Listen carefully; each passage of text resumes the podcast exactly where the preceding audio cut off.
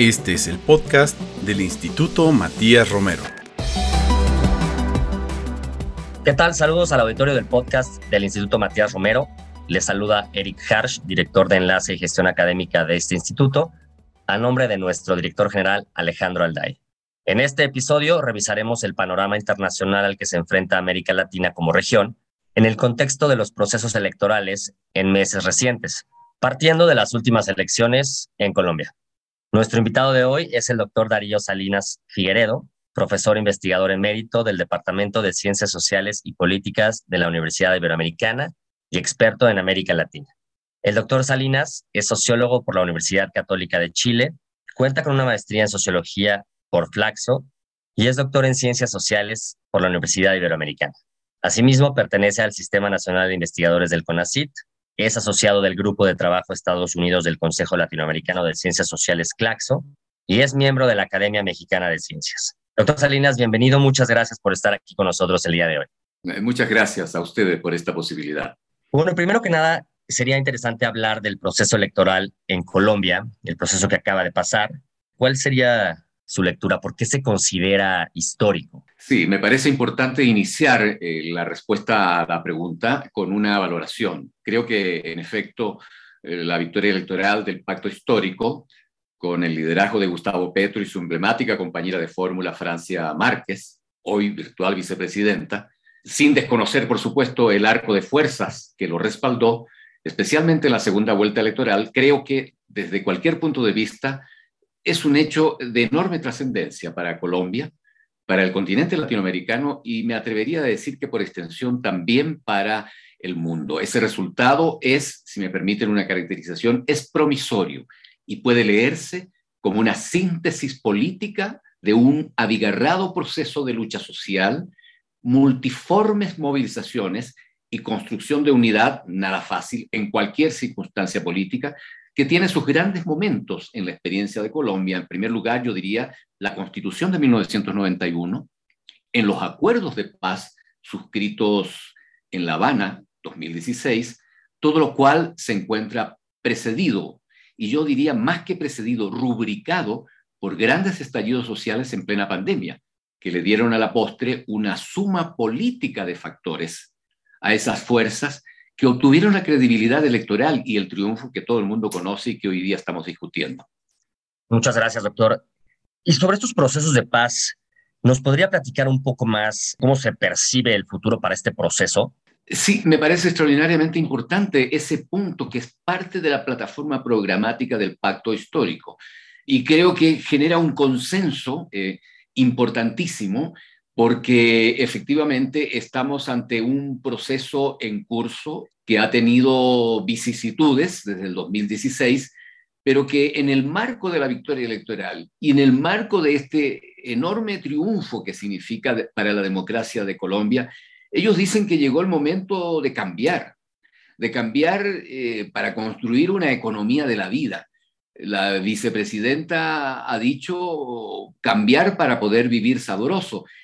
Todo esto, eh, más allá de la algarabía que está expresando, me parece que tiene que ver justamente con que el país eh, se enfrenta a un proceso importante y uno de esos ejes es justamente la construcción de la paz en un país donde efectivamente estuvo, estuvo permeado, yo me atrevería a decir desde 1948 específicamente, es un hito en la historia política de ese país, con el Bogotazo y de ahí en adelante la conversión de la política en un conflicto permanente, en una atmósfera de guerra, en una atmósfera de confrontación, de manera que eh, los objetivos de la paz están absolutamente vigentes en la plataforma gubernamental y es un hecho de extraordinaria importancia y que seguramente no va a ser fácil su instrumentación, que seguramente requerirá de un consenso amplio. Y en ese sentido me parece que el llamado a un acuerdo nacional por parte del pacto histórico es un posicionamiento político de enorme importancia. No es una plataforma en estricto sentido, es un posicionamiento frente a la necesidad del diálogo, frente a la necesidad de la reconciliación con justicia para abrir cauces justamente a lo que significa el proceso de paz que está abierto, no está cancelado, pero está de alguna manera congelado y esto me parece que es importante porque está vinculado con el desenvolvimiento de la política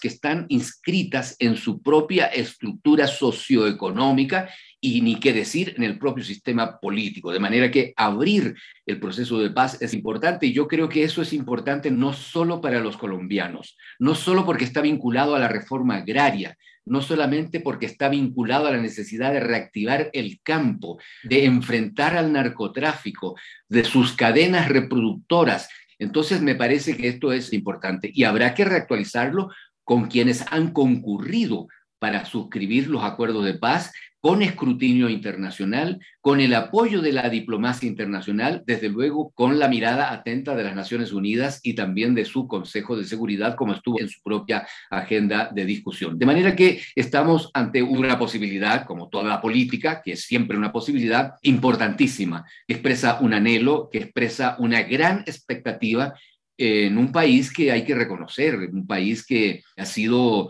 y que sigue siendo prácticamente un escenario de bases militares, un país donde eh, las inversiones para la lucha contra el narcotráfico, aunque es un ropaje de la propia guerra, eh, está muy presente. Las bases militares no son un asunto del pasado, es una referencia extraordinariamente importante a propósito de la paz hoy día en Colombia. Y yo no solamente diría que en Colombia, sino por los vasos comunicantes que esto tiene con la gobernabilidad regional y para la propia estabilidad hemisférica. Muy interesante, doctor, lo comenta. Ahora sí que para avanzar este proceso de paz que está vivo y que es importante este acuerdo nacional, este posicionamiento de cómo retomar y cómo seguir avanzando en este proceso, va a ser muy, muy importante la destreza de este nuevo gobierno para poder crear consensos al interior de Colombia, puesto que, bueno, pues en Colombia muchas personas o mm, ideas de políticos creían que los acuerdos de paz y reincorporar a, a las FARC a procesos políticos, económicos, sociales, pues no daba ninguna garantía y no era lo correcto, ¿no? Entonces sí es importante ver cómo este gobierno va a tratar y a lograr, pues ahora sí que construir consensos para seguir avanzando en este proceso de paz. Sí, es una prueba a su capacidad de destreza y sobre todo a su capacidad en términos de hilvanar acuerdos en relación a aquellos puntos que son fundamentales para el cambio. Yo quiero señalar algo que me parece dentro de la agenda y de las jerarquizaciones hoy día vigentes de acuerdo a nuestra lectura de la situación colombiana postelectoral, hay un asunto muy importante eh, dentro de las jerarquizaciones, dentro de las urgencias, y yo creo que dentro de lo más inmediato, me refiero al significado que tiene el proyecto de reforma tributaria. Esa reforma tributaria es muy importante, no solo porque busca tomar distancia de los preceptos neoliberales al pretender revisar cómo hoy día eh, están las finanzas y cómo está la situación fiscal eh, en, Colombia, sino porque se enfrenta a un pilar de la estructura del poder oligárquico que de prosperar, me atrevería a decir, eh, afectará los grandes intereses patrimoniales y, por qué no decirlo, las prebendas al gran capital en materia tributaria. La medida de su logro será seguramente un ejercicio importante para recuperar soberanía, para instalar la democracia en términos políticos, es decir, como un proceso de transformación, toda vez que el potencial de recaudo,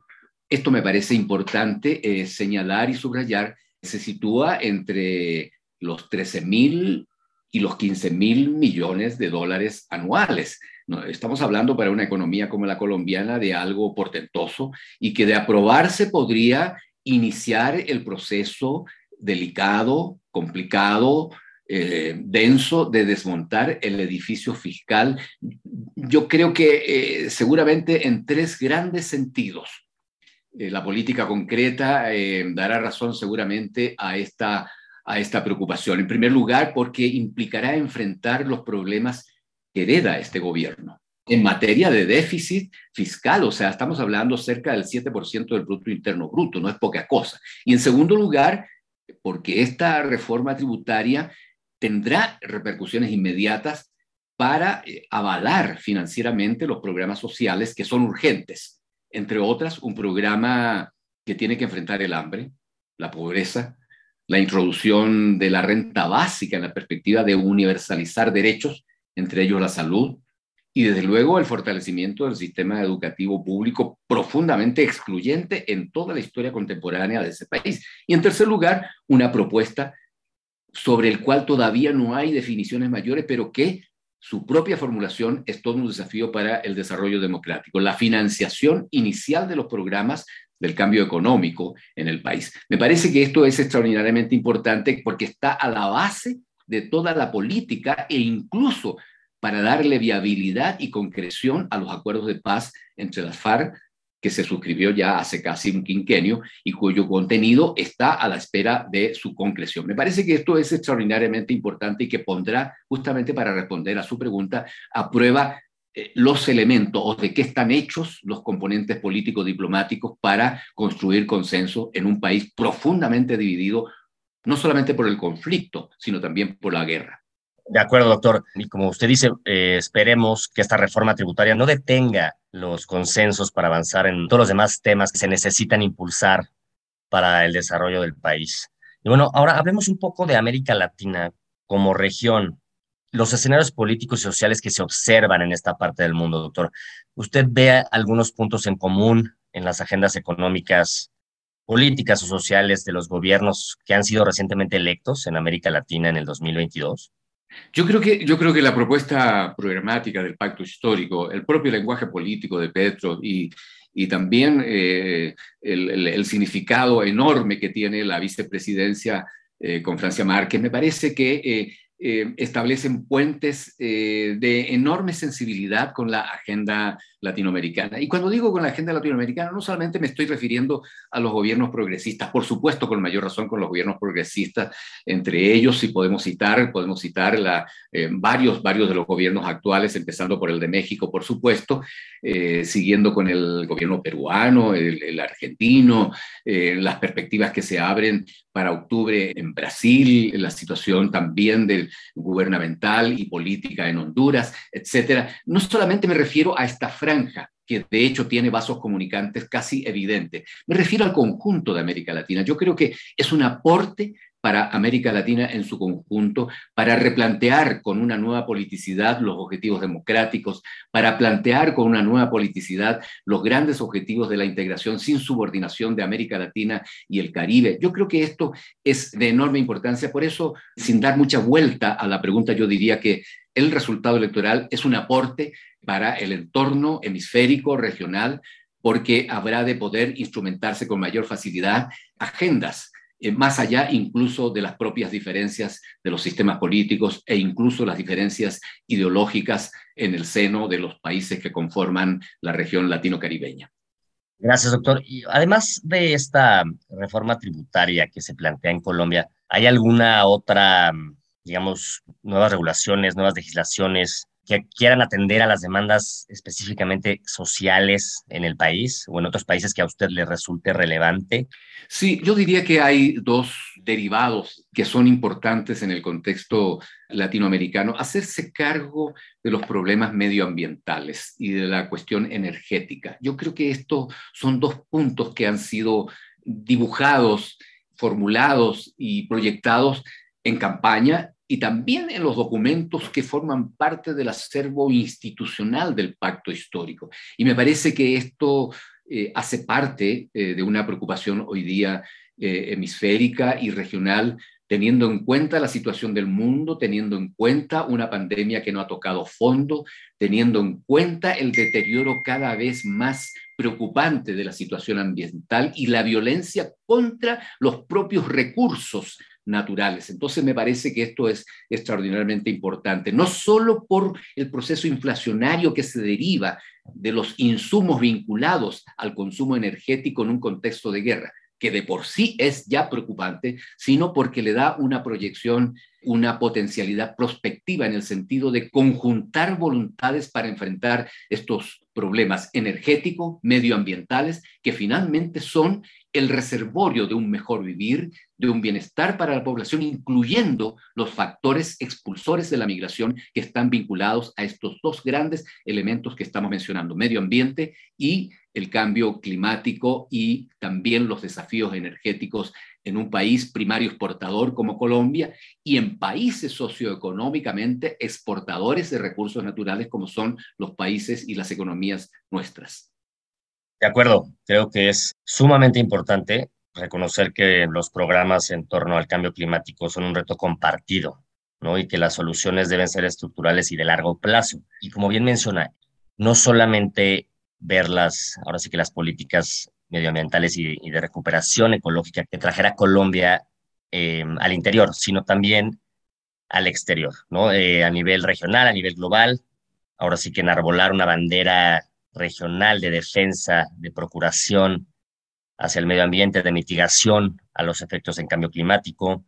Creo que esto resulta imprescindible para poder desarrollar el país ¿no? y la región. Además, yo diría que en ese mismo marco de, su reflexión hay que resituar el papel del Estado. No hay que olvidar que Colombia, igual que la gran mayoría de los países de América Latina, después del consenso de Washington adelante, fijo este hito porque creo que es importante, eh, se ha impuesto un proceso de desregulación y de mercantilización de los factores que inciden en la economía, de los factores fundamentales que estructuran eh, la economía y la política. Y yo creo que hoy día, en la plataforma problemática del pacto histórico, eh, otorgarle al Estado no solamente un papel regulador, sino un papel fundamental es fundamental en, en, el ordenamiento de los factores para el desarrollo, me parece extraordinariamente importante. Y en un país en un país como Colombia, eh, desangrado por la guerra eh, y, todo lo que esto significa, sus grandes y onerosas consecuencias, particularmente en el campo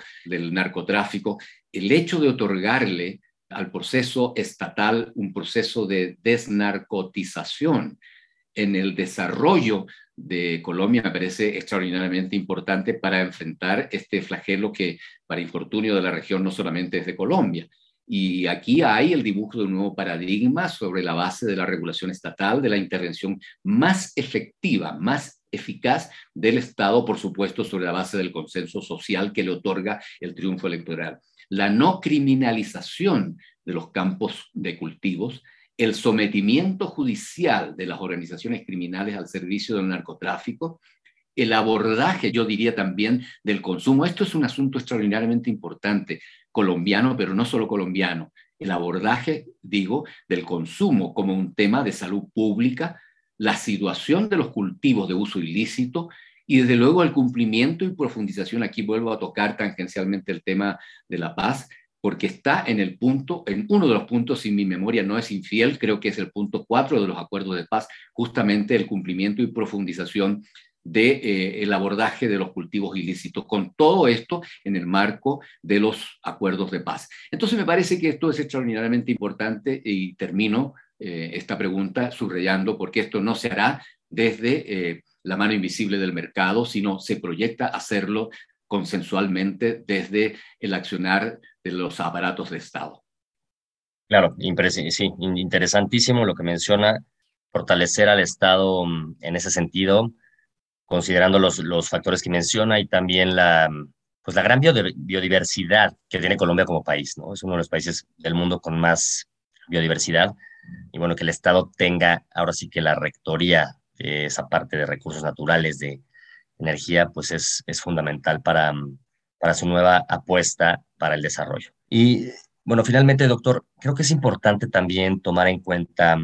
el panorama internacional cambiante y que es también fundamental para la región, ¿no? Un poco mm, como su relación o su afinidad histórica con algunos países puede mm, ayudar, puede impulsar, puede o, o, podría lo contrario en su aspecto global, en sus relaciones internacionales. ¿Qué ideas podemos observar en la región para renovar estos modelos, el modelo interamericano u otros modelos de geopolítica o de relaciones internacionales, doctor? Sí, hay, trazos en la proyección gubernamental del pacto histórico, eh, uno de los cuales tiene que ver con el principio de no intervención.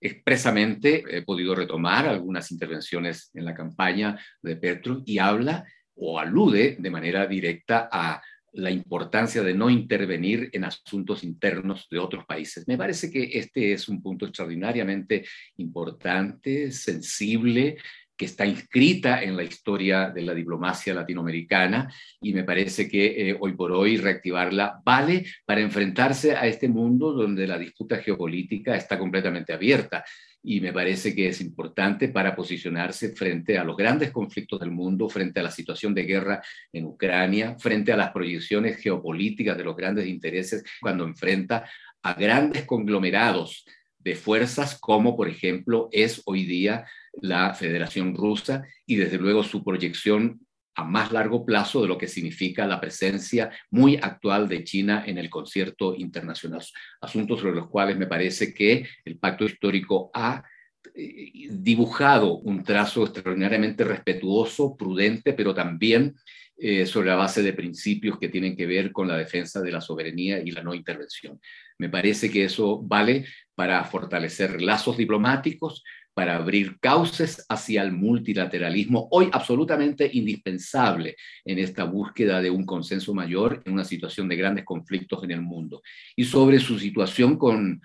Estados Unidos, que no es una situación fácil, a pesar, digamos, de que eh, las expresiones protocolares eh, han sido de buena crianza en el sentido de los reconocimientos por parte de Washington, pero hay una agenda de relación bilateral entre Colombia y Estados Unidos que está vigente que es importante, que tiene implicaciones no solamente para la relación bilateral, sino que también tiene implicaciones para el conjunto de América Latina y especialmente para sus vecindades más cercanas como Venezuela. En Colombia siempre se ha respetado eh, la relación con Estados Unidos y parece que ese, ese parámetro de referencia bilateral y multilateral se mantendrá hoy día también por extensión. No hay que olvidar que eh, que Estados Unidos a través de la OTAN o la OTAN a través de Estados Unidos le ha otorgado un estatus de alianza noratlántica a Colombia. Y esto me parece que es un asunto digno de ser considerado en la situación actual y las proyecciones de la política exterior de Colombia,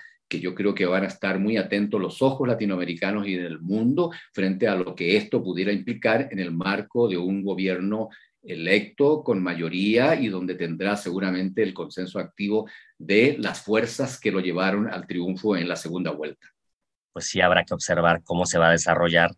esta relación bilateral. Sí, no hay que olvidar que Estados Unidos es una situación muy complicada hoy día, eh, sobre todo a la luz del reciente acontecimiento en Los Ángeles. Eh, no puede exhibir eh, lazos de fortalecimiento con la región entonces, eh, me parece que a pesar de que Estados Unidos vive un momento preelectoral, o sea, sabemos que está en vísperas de un nuevo replanteo para el balanceo de fuerzas internas desde el punto de vista de las elecciones que se acercan, pero también teniendo una situación extraordinariamente delicada ante el panorama internacional. Y América Latina no ha sido una referencia completamente favorable para su convocatoria, me refiero a la reciente cumbre en Los Ángeles. Y esto me parece que a buen entendedor eh, significa que eh, tendrá que prevalecer la prudencia y particularmente con Colombia, que es un lugar tan sensible como en el cercano oriente, en el caso de Israel,